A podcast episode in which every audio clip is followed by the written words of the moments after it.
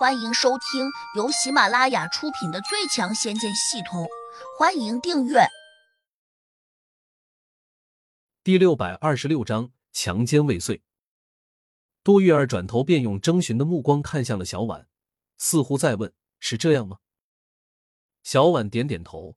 刚才那一幕虽然很血腥，但作为修真人的她来说，已经有足够的胆量去承受了，并且她还仔细辨认了下。很快就认出来了，就是这个坏蛋，他刚才撕烂了我的衣服。要不是胡杨哥来得及时，我肯定会被他欺负。大家一听，均在想：难怪胡杨要收拾鲁轩，毕竟都欺负到别人的女人头上了，换了谁来也会报复。但是这报复是不是重了点？毕竟只是未遂。眼前这个漂亮的姑娘，她并没有真正受到伤害。胡杨心里一宽，这简直就是个意外的惊喜。小婉，你说什么？他真的没有欺负到你吗？小婉白了胡杨一眼，故意假装生气的问：“胡杨哥，难道你希望他来欺负我吗？”当然不是，没有欺负到更好。哈哈，太好了，让我白担心了一场。胡杨笑了，心情一下就好了许多。有些事情。一旦发生，完全没法弥补。即使报仇，也只能泄一时之愤。杜玉儿突然也反应过来了，惊讶道：“胡杨，我还以为你欺负了小婉，原来没这回事啊！”她是我最亲的妹妹，我疼她还来不及，欺负她做什么？胡杨微微一笑，大手一挥：“走，我们回屋去喝酒庆祝一下。”庆祝什么？多玉儿和小婉都有些不解，难道因为小婉没有被人欺负到，就需要大张旗鼓的庆祝一番？胡杨一人一个，拉着两女便要走，洛不凡和纳兰金风可就郁闷了。尤其是纳兰金风突然意识到了什么不好的地方，心里不免咯噔了一下。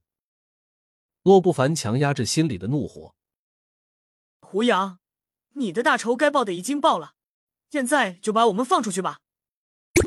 他心中在想，等出去之后，再慢慢和你算细账。胡杨回头看他一眼，冷道：“你想出去后再找我说事，对吧？”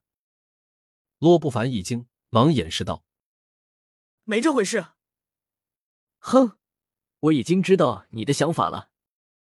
胡杨冷笑：“就在刚刚，系统已经收到了来自洛不凡的愤怒。”迅速给他增加了几万个点数，足见洛不凡现在是多么的憎恨自己。洛不凡暗想，自己可能喜怒形于色了，所以被胡杨看出了自己的心思。他赶紧收敛住表情。你并没有做错什么，我为何要找你算账？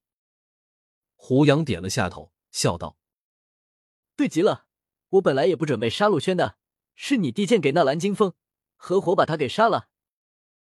洛不凡和纳兰金风一听，突然觉得一股凉意从后背直透到心窝。我去，这还成我的罪过了。纳兰金风慌得直搓手。胡杨冷着脸问：“人是不是你杀的？”纳兰金风苦着脸说了声是，又说：“这不是你老的意思吗？”胡杨哼了声说。我刚才叫你杀他了吗？我，纳兰金风张了张嘴，有点傻眼。别说是他，当时在场的洛不凡和九尾妖狐都看得很清楚，是纳兰金风急于邀功请赏讨好胡杨，才自告奋勇要去杀鲁轩。胡杨还当真没有命令他去杀人。洛不凡眼珠一转，可能觉得机会来了，他马上呵斥纳兰金风。今天人证物证俱在，你擅自行凶杀人，该当何罪？纳兰金风顿时惊得目瞪口呆，急忙辩解道：“洛仙石杀掉鲁轩，那可是你们的意思啊！”闭嘴！你问问大家，谁叫你杀人了？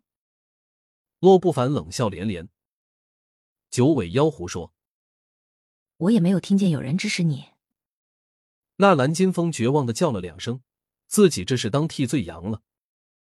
你无故杀了一个地仙，理应受到审判。纳兰金风，别怪我现在要抓你伏法，只怪你自己做事太不小心了。洛不凡冷着脸，扔出一根黑色的绳子，又给九尾妖狐递了个眼色，说：“先把他绑起来，听候发落。”九尾妖狐点了下头，二话不说，拿起绳子就走向了纳兰金风。纳兰金风气急败坏的叫道：“洛不凡，你们不能这样对我！我们是一根绳子上的蚂蚱。”吁，你还不配！绑了！洛不凡大声喝道。纳兰金风极其郁闷的看着洛不凡，眼见他态度如此坚决，知道再说什么也没用。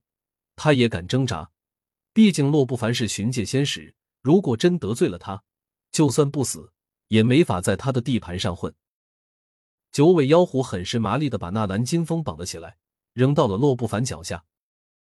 洛不凡对胡杨赔起了笑脸，说：“胡兄弟，你的仇想必已经报了吧？”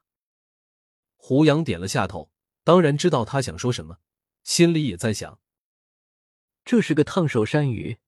虽然今天情急之下把他给抓进了重要空间，但自己始终不能杀他，毕竟他没有真正危害到自己。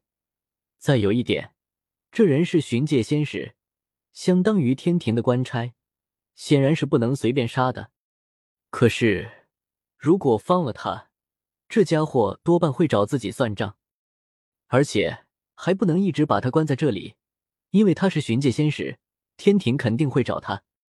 也不知天上的神仙能不能找到这里面来。胡杨正在思忖着时，洛不凡又开口说道：“我们大家都看见了，鲁轩是纳兰金风杀的，人证物证俱在，完全与你没有关系。这一点，你大可放心，我们保证不会再来找你麻烦。另外，你拿走的那些法宝，自然都是你的，这也应了一点，有德者居之。我不会再找你要回来的。”洛不凡这样说，真是用心良苦，既放低了身段，对胡杨表现的毕恭毕敬，又尽力消除他的担忧。他的话已经说到这份上了，胡杨如果再不松口，完全就是不近情面。本集已播讲完毕，请订阅专辑，下集精彩继续。